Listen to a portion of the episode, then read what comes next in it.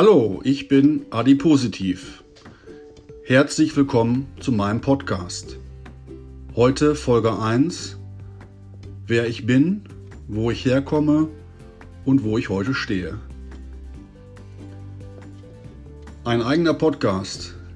Dieser Gedanke kam mir vor einigen Wochen zum ersten Mal in den Sinn. Podcasts fand ich früher ziemlich langweilig und habe mich gar nicht für Podcasts interessiert. Dies hat sich erst vor einigen Wochen geändert und mittlerweile bin ich selbst ein riesiger Fan. Ich mag es, während längerer Autofahrten, zum Einschlafen oder auch einfach nur so zwischendurch ausgewählte Podcasts zu hören, lustige, politische oder einfach auch spannende, alles durcheinander. Und ich habe festgestellt, dass es auch zum Thema Abnehmen mehrere Podcasts gibt und ich habe hier mal reingehört und da mal reingehört, aber ich habe nie etwas gefunden, was mich persönlich in meiner Situation abholt, was mir hilft, mit Humor, Kritik und Motivation das Thema Abnehmen anzugehen. Also habe ich mir gedacht, ich mache einfach selbst einen Podcast. Erzähle, wo ich bin, wo ich stehe, woher ich komme und wohin ich möchte. Werde berichten von Erfolgen, vielleicht, von Rückschlägen, ganz sicher. Und vielleicht gibt es hier und da auch für mich selbst Motivation und Ansporn, meine Ziele, die ich schon so lange habe und schon genauso lange nicht erreiche, in kleinen Schritten und nachhaltig am Ende doch zu erreichen. Wenn das gelingt, hat sich dieser Podcast schon gelohnt. In diesem Sinne nochmals herzlich willkommen. Ich bin Adi Positiv.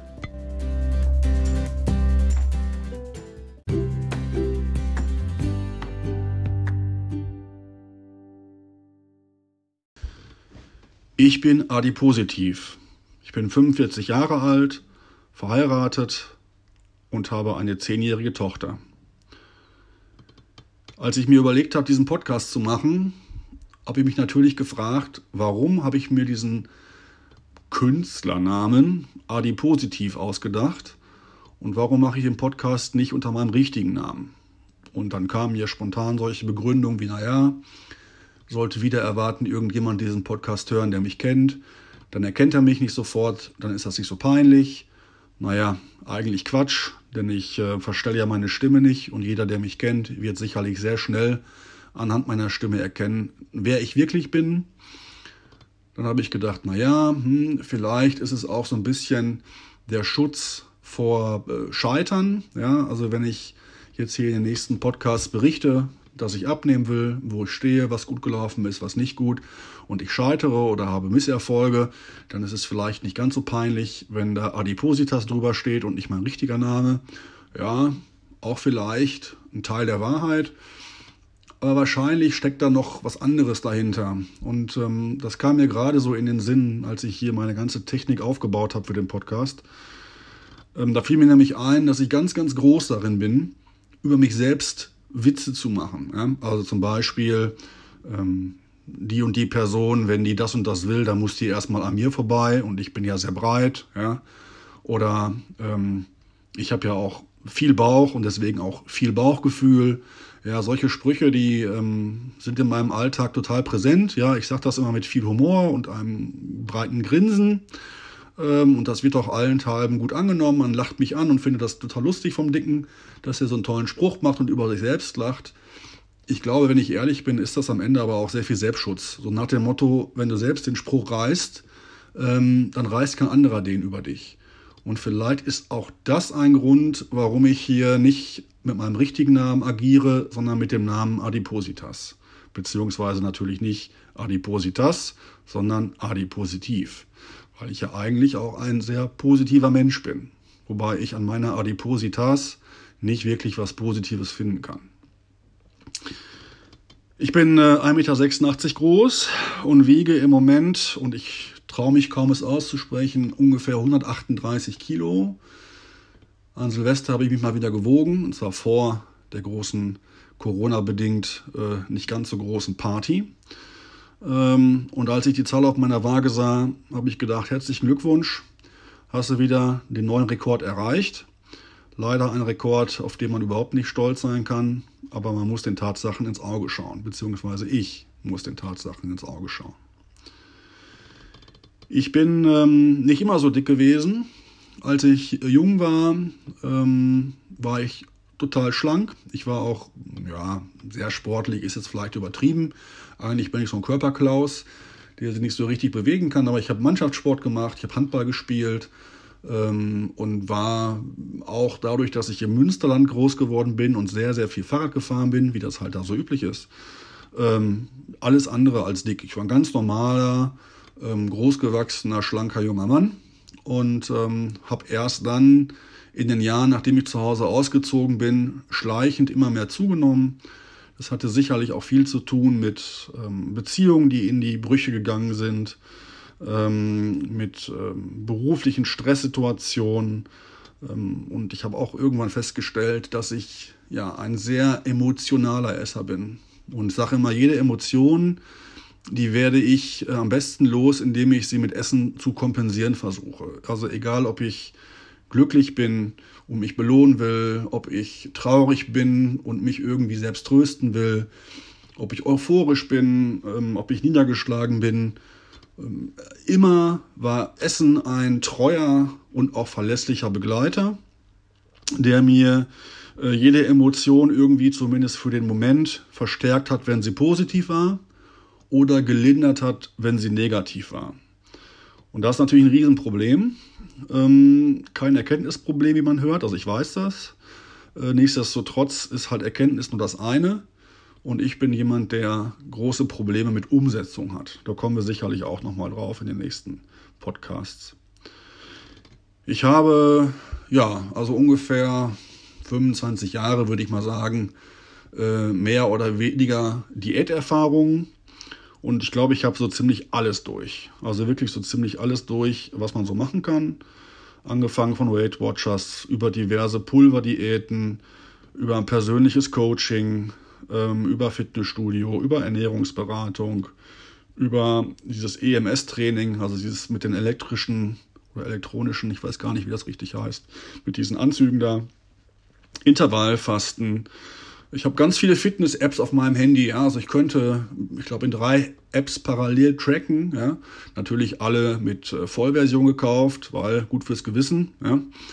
Ähm, ja, und im Moment, und das wäre auch so heute ein Thema, im Moment bin ich wirklich an einem Punkt, wo ich ernsthaft überlege, ob es nicht doch ein, ein Punkt jetzt erreicht ist, an dem ich wegkommen muss von den ganzen konventionellen ähm, Diätversuchen, die ja, wie ich berichtet habe, nicht so wahnsinnig erfolgreich sind oder waren, beziehungsweise zumindest nicht nachhaltig erfolgreich. Erfolgreich waren die teilweise schon. Ähm, sondern ob es nicht jetzt der Zeitpunkt ist, ein für alle Mal Tabula rasa zu machen und mich operieren zu lassen. Konkret äh, einen Schlauchmagen mir operieren zu lassen. Und äh, was das genau bedeutet, wo ich da stehe, welche Gedanken ich dazu habe, ähm, dazu berichte ich euch jetzt ein bisschen was.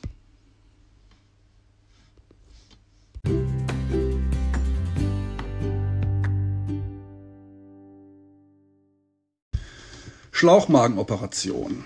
Was für ein Thema. Für mich ist es generell so, dass ich Operationen nicht so wahnsinnig erstrebenswert finde. Das hängt nicht damit zusammen, dass ich der Medizin nicht vertraue, sondern eher damit, dass ich ein Problem habe, Kontrolle abzugeben. Also Stichwort Vollnarkose. Und gerade vor diesem Hintergrund habe ich viele Jahre lang äh, das Thema Operation zur Gewichtsreduzierung ja, ignoriert und mich damit auch nicht beschäftigt. Das hat sich geändert ähm, im vierten Quartal des letzten Jahres, also 2020. Heute ist der zweite erste 2021 ähm, als ich mal wieder mit einem Abnahmeversuch gescheitert bin und ähm, ja, auch wenn ich es keinem gezeigt habe, dann wieder sehr verzweifelt vor mir selbst stand und ähm, gedacht habe, naja, es geht halt so nicht weiter. Du machst immer wieder einen Anlauf und du scheiterst immer wieder und du weißt genau, welche Probleme auf dich zukommen werden, gesundheitlicher Art. Du hast ein Kind, du möchtest, dass das Kind möglichst lange was von seinem Vater hat. Du bist jetzt Mitte 40, ja, und du hast die ersten Wehwehchen. Du bist körperlich noch fit, aber du merkst, ne, die Knochen tun weh, die Füße tun weh, der Rücken tut weh und so weiter und so weiter. Und du weißt, wenn du ehrlich bist, ein weiter so kann es nicht geben. Und du weißt auch, dass du jetzt schon wieder gescheitert bist. Und ich habe dann, auch weil ich im Social Media Bereich hier und da Leuten folge, die sich haben operieren lassen und die dann natürlich extrem mit abgenommen haben, ähm, habe ich für mich gesagt, okay, du lässt dich zumindest mal beraten. Du lässt dich jetzt zumindest mal in so einem Adipositas-Zentrum beraten und hörst dir das mal an, lässt dir auch was zu den verschiedenen Methoden sagen und entscheiden kannst du danach immer noch. Aber ich habe also plötzlich nicht mehr dieses Thema Rundweg ignoriert oder abgelehnt, sondern war an einem Punkt angekommen, ähm, wo ich für mich gesagt habe, du musst jetzt irgendwas tun und das ist die letzte Chance. Hinzu kam, und das wird wahrscheinlich vielen so gehen, dass es ja um einen rum immer ganz schlaue Leute gibt. Ganz schlaue Leute. Ne? Jeder kann dir ja was sagen zum Thema Abnehmen. Jeder hat tolle Tipps. Äh, die Schlanken verstehen nicht, wie man sich so gehen lassen kann und so dick werden kann. Äh, die, die mal dick geworden sind und danach wieder dünn geworden sind, finden sich selbst mega und geben natürlich nach bestem Wissen und Gewissen ihre Erfolgsgeheimnisse weiter. Und dann gibt es auch noch unabhängige Dritte, die einem auch erzählen, was zu tun und was zu lassen ist. Und ein weiterer Trigger, um mich mit dem Thema Operation zu beschäftigen, war der Arzt meines Vaters, der irgendwann mal auf die Frage meines Vaters, naja, hm, mein Sohn, der macht mir Sorgen, was können wir tun? Meinem Vater dann den, den Rat gab, ähm, ganz ehrlich, es gibt eigentlich für eine dauerhafte Gewichtsabnahme nur die Chance Operation. Das hat mein Vater mir natürlich dann auch brav berichtet und das hat mich im ersten Moment zwar vordergründig wütend gemacht, auch vielleicht ein bisschen frustriert, aber diese, diese Meinung ist mir natürlich im Kopf geblieben und ich habe gedacht, naja, wenn der Arzt, den ich auch gut kenne, den ich sehr schätze, das so sieht, ähm, ist es vielleicht doch zumindest mal eine Überlegung wert und es ist dann zumindest mal erforderlich, sich intensiver mit dem Thema zu beschäftigen. Hinzu kam, dass ich zu der Zeit bereits ähm, ja, eine Ernährungsberatung in Anspruch genommen habe und auch immer noch in Anspruch nehme. Das hatte ich gemacht, ähm, weil ich bei meinem Hausarzt vorstellig geworden war, einige Monate zuvor und dem auch gesagt habe, es geht so nicht mehr weiter und er mich daraufhin zur Ernährungsberatung geschickt hat und äh, die, die wirklich ganz, ganz tolle Ernährungsberaterin, äh, die ich sehr schätze, die macht auch Ernährungsberatung für das Adipositas-Zentrum ähm, hier bei uns in der Region und berichtete mir dann von dieser Operation. Sie war aber sehr defensiv und sagte, naja, ganz ehrlich, ähm, Sie brauchen das nicht, Sie können sich noch wunderbar selbst bewegen. Hier kommen Leute rein, die kaum noch die Treppe hochkommen. Ähm, bei Ihnen geht es noch anders. Aber ich wusste halt von ihr, dass sie sich auch mit dem Thema beschäftigt und dass sie auch im Rahmen der sogenannten MMK-Thematik, komme ich gleich zu, was das ist, die Ernährungsberatung macht. Und so habe ich dann relativ spontan einen Termin gemacht hier im regionalen sogenannten Adipositas-Zentrum. Das ist nichts anderes als eine unter anderem auf Adipositas-Chirurgie spezialisierte Abteilung eines großen Krankenhauses hier in der Region. Und ähm, habe da einen Termin gemacht, weil ich privat versichert bin. Hat dann natürlich der Chefarzt sich sofort meiner angenommen. Und ich bin da sehr unvorbereitet hingegangen und hatte eigentlich so die Erwartung, naja, jetzt hast du einen Beratungstermin beim Arzt und der wird dir mal die diversen Operations- und sonstigen Techniken erklären und dir sagen, was spricht für dieses, was spricht für jenes, dich beraten, dir auch vielleicht sagen, dass es auch anders gehen kann.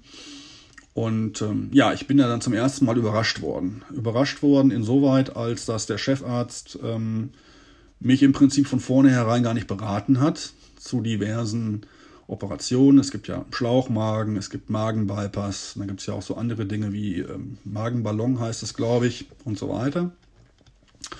Sondern er hat ähm, das Thema Schlauchmagen mir erklärt, weil das die Standardoperation ist, die an dem Adipositas-Zentrum hier bei uns in der Region gemacht wird.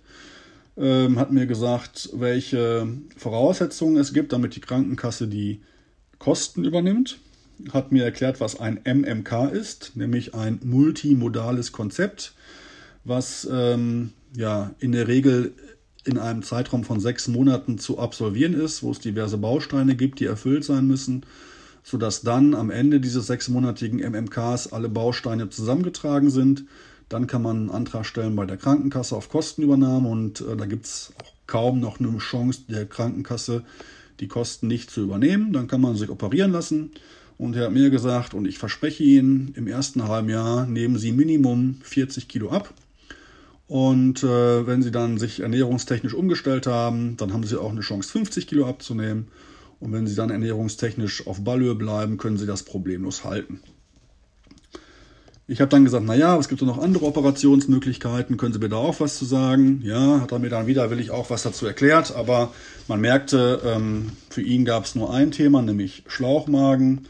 Und ähm, ich bin dann da rausgegangen aus diesem Gespräch und war auf der einen Seite extrem frustriert, weil ich gedacht habe, super, du wolltest dich hier beraten lassen und im Prinzip bist du dazu gedrängt worden, ähm, entweder eine Schlauchmagen-OP zu machen oder halt eben nichts. Ähm, und man hat ihr nicht eine grundsätzliche Beratung gegeben zu allen Vor- und Nachteilen oder auch zu Alternativen, sondern man hat ihr ausschließlich gesagt, was musst du machen, damit am Ende die Krankenkasse die Kosten übernimmt und wie läuft das ab.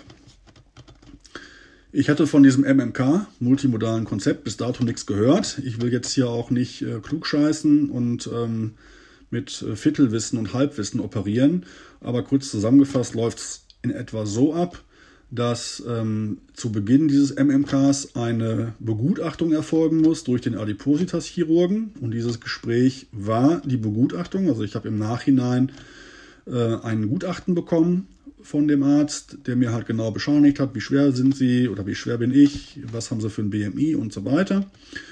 Ähm, der das Thema Operation befürwortet und gesagt hat, dass ich jetzt also durch diverse andere Themen im Rahmen des MMK zu tun und zu lassen habe und ähm, dass ich dann nochmal ein Endgutachten bekomme. So, und ähm, was ist noch dann zu tun im nächsten halben Jahr? Man muss, ähm, und ich gehe mal von einem Regel-MMK von sechs Monaten aus, mindestens fünf Termine, ähm, ungefähr alle vier Wochen, also ein Abstand von allen von ungefähr jeweils vier Wochen bei einer Ernährungsberatung machen. Ich hatte in Anführungsstrichen Glück. Ich war schon fünf Monate da bei der Ernährungsberatung. Insofern konnte ich mir das oder hätte ich mir das auch anrechnen lassen können. Man muss zum Hausarzt Nebendiagnosen abklären. Man muss äh, unter anderem auch ähm, im Labor Blutwerte, äh, besonders TSH und Cortisolwert bestimmen lassen. Ähm, man muss eine positive Bescheinigung des Hausarztes beibringen. Man muss, und da komme ich gleich nochmal zu, ein ausführliches psychologisches Gespräch machen, wo es am Ende auch eine positive Begutachtung durch den Psychologen geben muss. Da muss man an mindestens fünf sogenannten Selbsthilfegruppen Treffen teilnehmen, an zwei ähm, Erstis-Treffen nennen die das. Also Erstis sind also die Ersteinsteiger, die noch nicht viel Ahnung haben. Ähm, und man muss während des gesamten MMK ein Bewegungsprotokoll führen, wo ähm, in der Regel Minimum drei Stunden die Woche auch Bewegung dokumentiert sein muss. Ähm, und ebenso muss man einen Diätlebenslauf der letzten ungefähr drei bis fünf Jahre, manche sagen auch zehn Jahre, durchführen. Ja, welche Diäten habe ich gemacht und so weiter und so fort. Und man muss natürlich auch ein Ernährungsprotokoll führen. Und wenn man das alles gemacht hat, alle Unterlagen zusammen hat, alle positiven Bescheinigungen hat, dann geht man nochmal zum Adipositas-Chirurgen zu einem Abschlussgespräch. Es werden die Unterlagen kontrolliert. Es wird ein zweites Gutachten nochmal geschrieben durch den Chirurgen. Und dann reicht man den ganzen Kladderadatsch, die gesamten gesammelten Werke bei der Krankenkasse ein. Und die hat dann, ich glaube, drei Wochen oder fünf Wochen oder was Zeit, äh, den Antrag zu genehmigen oder abzulehnen. In der Regel wird er genehmigt. Und dann kann man sich halt in diesem Adipositas-Zentrum ähm, ja, auf Erstattung der Krankenkasse entsprechend operieren lassen. Hörte sich natürlich erstmal alles relativ äh, umfangreich an, andersrum äh, beherrschbar, auch intellektuell beherrschbar. Und nachdem ich das ein bisschen habe sacken lassen, war ich sehr verunsichert ja, und habe mich gefragt, willst du das wirklich? Ähm, die Aussicht auf diese gigantische Gewichtsabnahme, die mir da projiziert wurde, war natürlich hochgradig attraktiv. Auf der anderen Seite habe ich mich gefragt, naja, ähm, was sind das denn für Konsequenzen, die du am Ende tragen musst? Denn Schlauchmagenoperation geht, ich bin kein Mediziner, aber grob gesprochen so, dass über minimalinvasive Technik am Bauch, über, ich glaube, fünf Schnitte ähm, in den Bauchraum gegangen wird. Der wird mit Gas aufgepumpt und dann schneidet man ähm, den Magen in weiten Teilen ab und ähm, lässt nur einen minimalen Schlauchmagen über, also einen minimalen Magen in Form eines Schlauchs, deswegen heißt das halt Schlauchmagen. Und je nachdem, da gibt es unterschiedliche ähm, Angaben im Internet auch zu, bleiben ja 75 bis 150 Milliliter. Ich wiederhole 75 bis 150 Milliliter äh, Magenvolumen übrig. Der ganze Rest kommt raus. Und ähm, ja, dann kann man entsprechend gar nicht mehr viel essen und auch nicht mehr viel trinken, weil es passen ja nur noch 75 bis 150 Milliliter in den Magen rein. Und wenn man sich mal so ein Glas nimmt und da mal meinetwegen 100 Milliliter einfüllt, dann weiß man, wie viel oder wie wenig das ist. Und dann weiß man natürlich auch, dass man da nur noch abnehmen muss, weil es gar nicht anders geht. Man kann nur abnehmen. Man weiß aber auch, wenn man ein bisschen weiter denkt, dass das natürlich massive Auswirkungen hat auf das, wie soll ich sagen, auf die Lebensqualität. Ja. Zweischneidiges Schwert, natürlich. Auf der einen Seite kann man sagen, boah, super, ja, wenn du 40, 50 Kilo weniger wiegst, ey, ist ja eine mega Lebensqualität. Glaube ich auch. Ich war ja auch schon mal unter 100 vor einigen Jahren. Das war sensationell. Auf der anderen Seite, wenn ich mir vorstelle, dass ich mit meinen Jungs äh, zu unserer Mallorca-Tour aufbreche und äh, um mich rum dann umfangreich San Miguel getrunken wird und ich nach einem halben Glas dann nicht mehr kann, weil der Magen voll ist, ähm, oder wir dann mal abends alle gemeinsam schick essen gehen und ich mir noch einen, was weiß ich, einen halben Kindersalat rein, rein tun kann und dann ist Feierabend, dann ist das eine Vorstellung, die mich jetzt nicht wirklich beglückt, und auch mich nicht wirklich glücklich macht. Ähm, und insofern habe ich also sehr mit mir gerungen. Willst du das, willst du das nicht? Was sind die Vorteile, was sind die Nachteile? Ich habe mir so eine Pro-Kontra-Liste gemacht und so weiter. Und habe mir gedacht, naja, auch wenn du sonst in allen Lebenslagen sehr entscheidungsfreudig bist, diese Entscheidung triffst du nicht aus dem im wahrsten Sinne Bauch heraus, sondern die lässt du sacken und du machst dir da auch keinen Stress. Und du machst jetzt folgendes: Du machst das MMK, du machst diese ganzen Module, du kümmerst dich um alle Gutachten, um die Blutwerte und so weiter und so fort. Und ähm, tust so, als wenn du dich operieren lassen wolltest und schaffst die Voraussetzung, dass du dich auch wirklich operieren lassen kannst. Und wenn du die Voraussetzung geschaffen hast, dann ist der Zeitpunkt gekommen, die grundsätzliche Entscheidung zu treffen. Und wenn du die dann getroffen hast, dann kannst du dich entweder auf den OP-Tisch legen oder du kannst es lassen.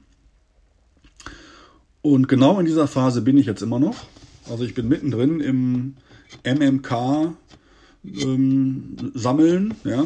Ich sammle da gerade die ganzen Bausteine zusammen und spannend war das Gutachten ähm, des Psychologen. Also man muss dann auch, ich hatte es vorhin kurz erwähnt, ein psychologisches Gutachten machen lassen, einfach damit ausgeschlossen wird beispielsweise, dass man magersüchtig ist. Gut, das wäre jetzt in meiner Verfassung etwas ähm, überraschend, ja. Oder dass man sonstige grobe Essstörungen hat, dass man irgendwelche verhaltenstherapeutische Maßnahmen machen muss oder oder oder. Und ich habe deswegen dann, wie mir geheißen, ja, einen Termin gemacht in einer anderen Klinik zum Thema Begutachtung. Natürlich auch beim Chefarzt. Ja. Die lassen die Herren sicher nicht entgehen. Und ähm, das war auch ein interessantes Ereignis, muss ich sagen. Denn ich, ich glaube, 45 Minuten waren vorgesehen, was ich für so eine Begutachtung schon sportlich finde, weil eine Dreiviertelstunde, äh, um da irgendwas ja, tiefgreifenderes zu erfahren, zu analysieren, stelle ich mir sportlich vor, aber sei es wie es sei.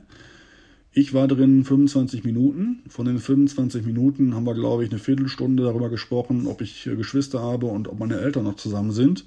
Äh, übrigens beide Antworten lauten ja. Ähm, und ob ich irgendwelche Essstörungen habe oder Binge-Eating, also so Fressattacken und so weiter. Und am Ende hat er gesagt, nee, okay, dann schreibe ich jetzt das Gutachten. Und ich habe dann gesagt, naja, Machen sie, aber ich, ehrlich gesagt, ich weiß noch gar nicht, ob ich mich wirklich operieren lassen soll. Ich finde die Konsequenzen schon weitreichend und mir macht das schon auch alles Sorgen, ob ich das wirklich will. Und das ist ja auch irreversibel. Ja? Einmal operieren ist der Magen raus, der kommt auch nicht mehr wieder, den kannst du nicht mehr reinschrauben, ja? der ist weg. Woraufhin der Psychologe dann sagte, naja, aber ähm, jetzt raten Sie doch mal in Ihrer Gewichtsklasse, wenn Sie jetzt konservativ abnehmen, ja, ähm, wie viele schaffen es nach fünf Jahren noch das neue reduzierte Gewicht zu halten? Wie viel Prozent? Ich glaube, keine Ahnung, 15? Nee, 2 Prozent. 2 Prozent schaffen das, 98 Prozent sind, ich zitiere, Versager. Ja, er sagte, wir nennen das so, Versager. Und wenn sie sich operieren lassen, dann schaffen es 80 Prozent und 20 Prozent sind Versager. Und deswegen kann ich Ihnen nur dringend empfehlen, lassen Sie sich operieren, ist super und so weiter und so fort. Und ich bin dann da rausgegangen und ich war richtig sauer. Ich habe gedacht, verarschen kann ich mich alleine. Ja? Also mit Versager, ähm, ja, das kann man so nennen oder nicht. Ähm, aber ich hatte wirklich das Gefühl, dass hier alle versuchen, mich auf Mopetisch zu quatschen. Äh, und ich hatte nicht das Gefühl, dass es irgendwie darum geht, mir ja auch in meiner subjektiv empfundenen ja, Not hört sich jetzt so theatralisch an, aber in meiner ähm, Situation, die ja wirklich für mich persönlich schwierig ist, mir irgendwie zu helfen und mir Mut zuzusprechen, sondern ich hatte das Gefühl, es ging einzig und allein darum, äh, den Privatpatienten auf Mopetisch zu quatschen. Und das fand ich schon schwierig. Mag eine subjektiv falsche Wahrnehmung sein oder objektiv falsch, ist ja meine subjektive Wahrnehmung. Aber das ähm, habe ich schon so empfunden. Und Parallel bin ich natürlich jetzt auch bei den Selbsthilfegruppen digital dabei gewesen und so weiter. Und ich finde es total interessant. Also zum einen sind es ja, gefühlt prozentual drei Viertel Frauen. Ähm, oder es sind die Frauen, die sich da halt mehr auch präsentieren in diesen Runden als die Männer. Aber ich habe wenige äh, Männernamen gelesen und extrem viele Frauennamen. Und alle jubeln, ähm, wenn sie dann die OP-Kostenzusage kriegen und alle reden dann von meinem Leben 2.0 und ich habe eine neue Chance und so weiter. Und ich denke dann immer, pff, ist das wirklich so? Und ist das vor allen Dingen auch nicht so einfach? Also ich bin ja nicht dick geworden, weil der liebe Gott mich irgendwie dick gemacht hat, sondern ich bin dick geworden, weil ich mit meinem Verhalten, ähm, ja, das habe so geschehen lassen. Und weil ich äh, maßlos, ähm, ohne Kontrolle, ähm, ja, zu viel gegessen habe. Und das über viele Jahre. Und sich dann jetzt einfach auf Nopetisch zu legen, nach dem Motto, naja, komm, wir machen einfach den Magen mal schlank klein und dann ist halt vorbei. Das funktioniert ja nicht. Also klar funktioniert das, aber ist das richtig? Und vor allen Dingen, ähm, bewirkt das am Ende auch eine, ein Umdenken im Kopf. Denn ähm, natürlich, und das steht auch überall in den Unterlagen, der Kopf wird ja nicht operiert. Der Körper wird operiert und es wird im Prinzip der Körper so umgebaut, dass einfach rein anatomisch nichts mehr reingeht. Aber das ändert ja nichts daran, dass ich eigentlich gelernt habe, jede Emotion beispielsweise mit Essen zu kompensieren. Mit anderen Worten, wenn ich versuche, dieses Programm, ich kompensiere Gefühle mit Essen, zu verändern, dann müsste eigentlich auch klassisch, nicht so schnell wie bei einer OP, ähm, aber dann müsste eigentlich klassisch und nachhaltig eine Abnahme gelingen. Also wäre das doch eigentlich der richtige Weg. Und dann gibt es natürlich auf der anderen Seite wieder Momente, wo ich denke, naja, komm, ähm, du hast es so oft versucht, du bist so oft gescheitert. Die Wahrheit ist doch, du schaffst es sowieso nicht. Ähm, auch das ist vielleicht ein Stück weit richtig, aber ich habe irgendwie die Ganoven-Ehre immer noch, dass ich sage, nee, so leicht machst du es dir nicht. So einfach jetzt hier dich auf den OP-Tisch legen, das geht nicht. Fazit ist, es ist total interessant, sich damit zu beschäftigen. Es ist auch extrem interessant, sich da die Beratungsgespräche und Begutachtungen anzutun. Ähm, ich persönlich bin immer noch genau da, wo ich ähm, vorhin berichtet habe, wo ich bin. Ich mache das MMK konsequent zu Ende und schaffe mir die Voraussetzungen für eine OP. Wenn ich mich heute entscheiden müsste, am 2. Januar 2021, würde ich mich aber definitiv nicht operieren lassen. Ob das so bleibt, werden wir sehen. Ich halte mir im Moment noch alle Optionen offen. Aber ich möchte gerne auch weiterhin ein lebensfroher und geselliger Mensch bleiben. Und ich glaube, dass das für mich persönlich mit meiner Persönlichkeitsstruktur mit so einer OP nicht funktionieren würde. Ja, das in aller Kürze zum Thema MMK. Und äh, nach einer ganz kurzen Pause berichte ich euch dann noch zum Abschluss, was zum Thema Vorsätze 2021. Und ähm, dann hören wir uns gleich.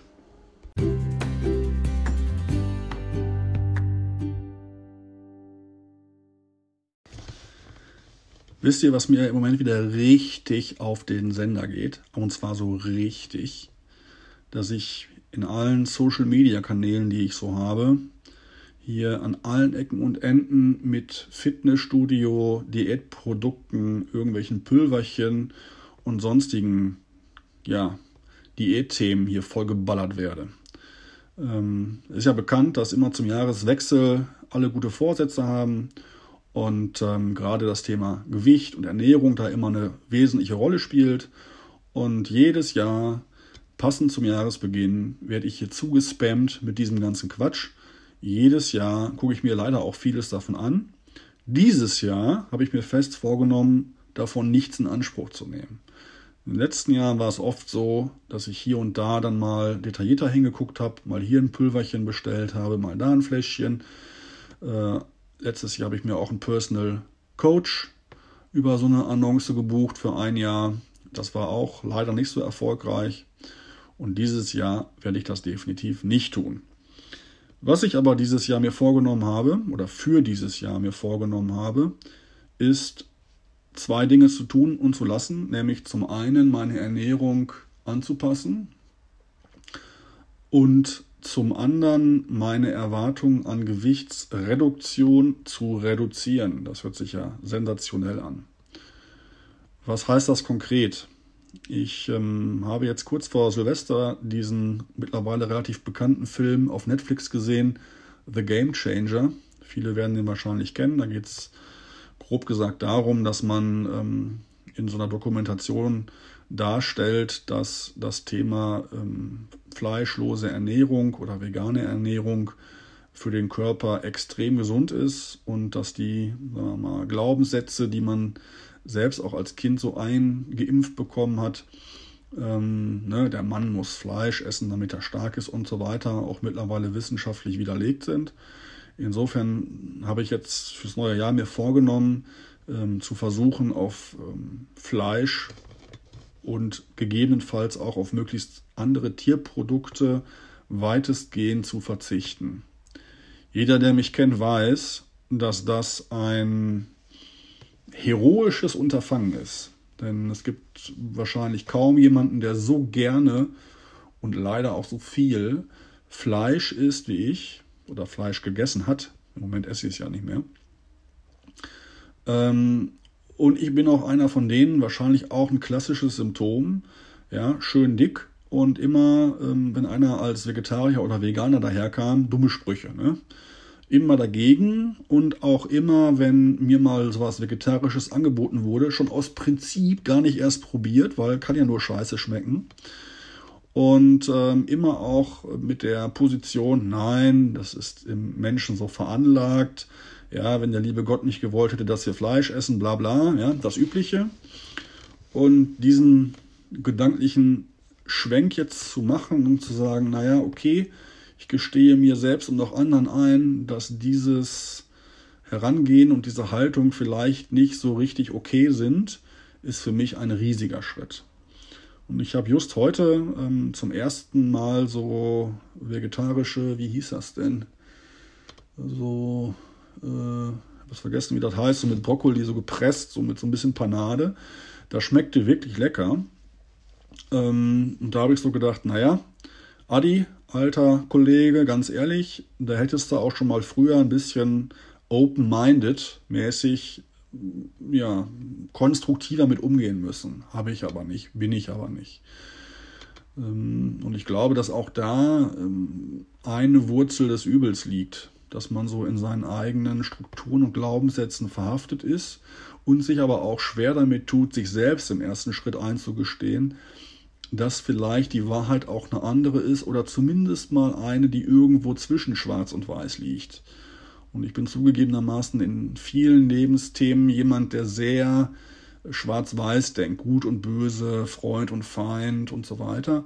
Da habe ich viel dazugelernt in den letzten Jahren und Jahrzehnten, aber beim Essen scheint diese Lernkurve vielleicht jetzt erst irgendwie in Gang zu kommen. Also erster Vorsatz ist, auf Fleisch verzichten und möglichst auf tierische Produkte grundsätzlich verzichten.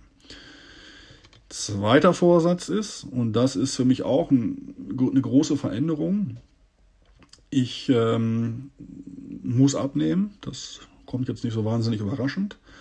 Aber ich möchte mir selbst den Druck nehmen, abzunehmen. Was heißt das? Ähm, bisher war es immer so, dass ich relativ gut mathematisch ableiten konnte, wie schnell ich wie viel abnehmen kann. Ähm, ungefähr 7000, Kalori 7000 Kalorien ist ein Kilo. Also kann man ja ausrechnen, wenn man dann, ähm, keine Ahnung, 15.000 Kalorien in der Woche ähm, mehr verbraucht, als man isst, kann man ja wunderbar tracken. Ähm, dann nehme ich mindestens mal zwei Kilo ab die Woche. Und wenn ich in der Woche zwei Kilo abnehme, kann ich das hochrechnen, ja. Und dann kann ich sagen, okay, nach zehn Wochen bin ich 20 Kilo leichter und so weiter und so fort. Die Wahrheit ist, hat nie funktioniert und ähm, ich war irgendwann frustriert und immer wenn ich frustriert war, dann habe ich irgendwann den guten Vorsatz nicht mehr umsetzen können und bin gescheitert. Also habe irgendwann mir doch Schokolade reingepfiffert oder keine Ahnung was.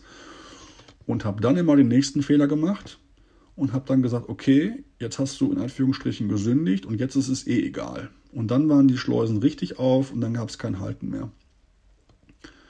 Und ich habe mir jetzt vorgenommen, a, mich nicht mehr alle ein, zwei, drei Tage zu wiegen, sondern vielleicht nur noch alle zwei, drei Wochen, keine Ahnung. Und B, ähm, zu versuchen, ungefähr 7000 Kalorien im, in der Woche ähm, ja, mehr zu verbrauchen, als äh, ich zu mir nehme. Das würde bedeuten ungefähr ein Kilo die Woche. Frauen sagen jetzt, boah, ein Kilo die Woche ist super viel. Und bei Weight Watchers haben wir gelernt, maximal ein Kilo im Monat und so. Ja, ja, das mag auch alles sein. Ähm, und sicherlich ist es bei Frauen auch nochmal anders als bei Männern. Man darf aber auch vor allem nicht vergessen, von welchem Niveau ich komme und was das auch für den Grundumsatz bedeutet. Und mein Grundumsatz, ich habe es jetzt nicht genau ausgerechnet, der dürfte schon bei 2800 Kalorien oder sowas liegen. Und insofern wird es mir aufgrund des extrem hohen Grundumsatzes leicht fallen, ähm, ein Defizit von 7000 Kalorien in der Woche zu generieren. Das ist kein Problem, wenn ich mich diszipliniere.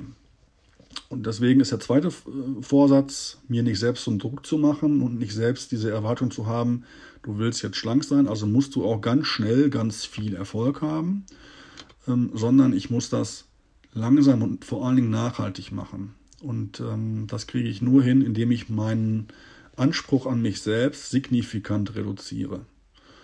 Ja, und diese beiden Vorsätze habe ich mir fürs neue Jahr genommen. Ich habe das auch hier zu Hause besprochen und ähm, erfahre hier auch Unterstützung. Das ist auch wichtig. Am Ende bin ich natürlich aber auch äh, ausschließlich selbst für mich verantwortlich. Und ich muss das schaffen und ich muss diesen berühmten Klick im Kopf hinkriegen. Ja, und ich werde euch berichten in den nächsten Ausgaben, ob das klappt, wie das klappt oder auch nicht, wo ich stehe. Und ich werde euch in den nächsten Folgen berichten von meinen diversen Abnahmeerfahrungen mit Weight Watchers, mit Pulverdiät und, und, und, und, und. Und es gibt noch viele, viele andere Themen äh, aus dem Bereich Ernährung und auch vielleicht aus dem Bereich Psychologie, äh, wobei ich alles bin, nur kein Psychologe, aber wenn man sich so ein bisschen selbst reflektiert, dann erkennt man schon diverse Muster und diverse Handlungsfelder, die ähm, auf das Thema Ernährung und Gewicht einen signifikanten Einfluss haben. Und ich habe es vorhin schon mal irgendwann gesagt, ich glaube nicht, dass ich in irgendeiner Form Erkenntnisprobleme habe. Wissen tue ich das alles. Ich weiß genau, was gute Lebensmittel sind, ich weiß, was schlechte Lebensmittel sind, ähm, ich weiß, was ich gut mache, ich weiß, was ich nicht gut mache und so weiter und so fort. Das ist alles überhaupt kein Erkenntnisproblem. Es ist ein reines Umsetzungsproblem. Und äh, an dieses Umsetzungsproblem und auch vor allem an das Thema nachhaltige Veränderung, da muss man dran, um am Ende dann den Erfolg zu haben. Vielleicht gelingt es mir in diesem Jahr, vielleicht auch mit Hilfe des Podcasts. Wenn das so ist, wunderbar. Ja, das war die erste Folge. Ich hoffe, ich habe euch nicht zu sehr vollgetextet. Sorry, dass das auch vielleicht technisch so ein bisschen lahm ist. Ich bin jetzt hier nicht super ausgestattet mit äh, 1000 Sound Machines und so weiter. Ich glaube, am Ende geht es mir um die Inhalte. Ich freue mich auf den Austausch. Ähm, ich habe eine E-Mail-Adresse, adipositas zusammengeschrieben. Nee, Quatsch. Ja, freudscher Versprecher. Adipositiv natürlich, zusammengeschrieben at web.de. Wer Bock hat, schreibt mir gerne eine E-Mail. Ich antworte auch dann. Und ansonsten, wenn es euch gefallen hat und ihr Freunde, Bekannte, Verwandte habt, die auch mit dem Thema Gewicht zu kämpfen haben, äh, macht Werbung für meinen Podcast. Wenn es euch nicht gefallen hat, einfach nicht folgen. Und ähm, so oder so, bleibt gesund und bleibt positiv. Ich bin Adi und ich bin positiv. Bis dann. Tschüss.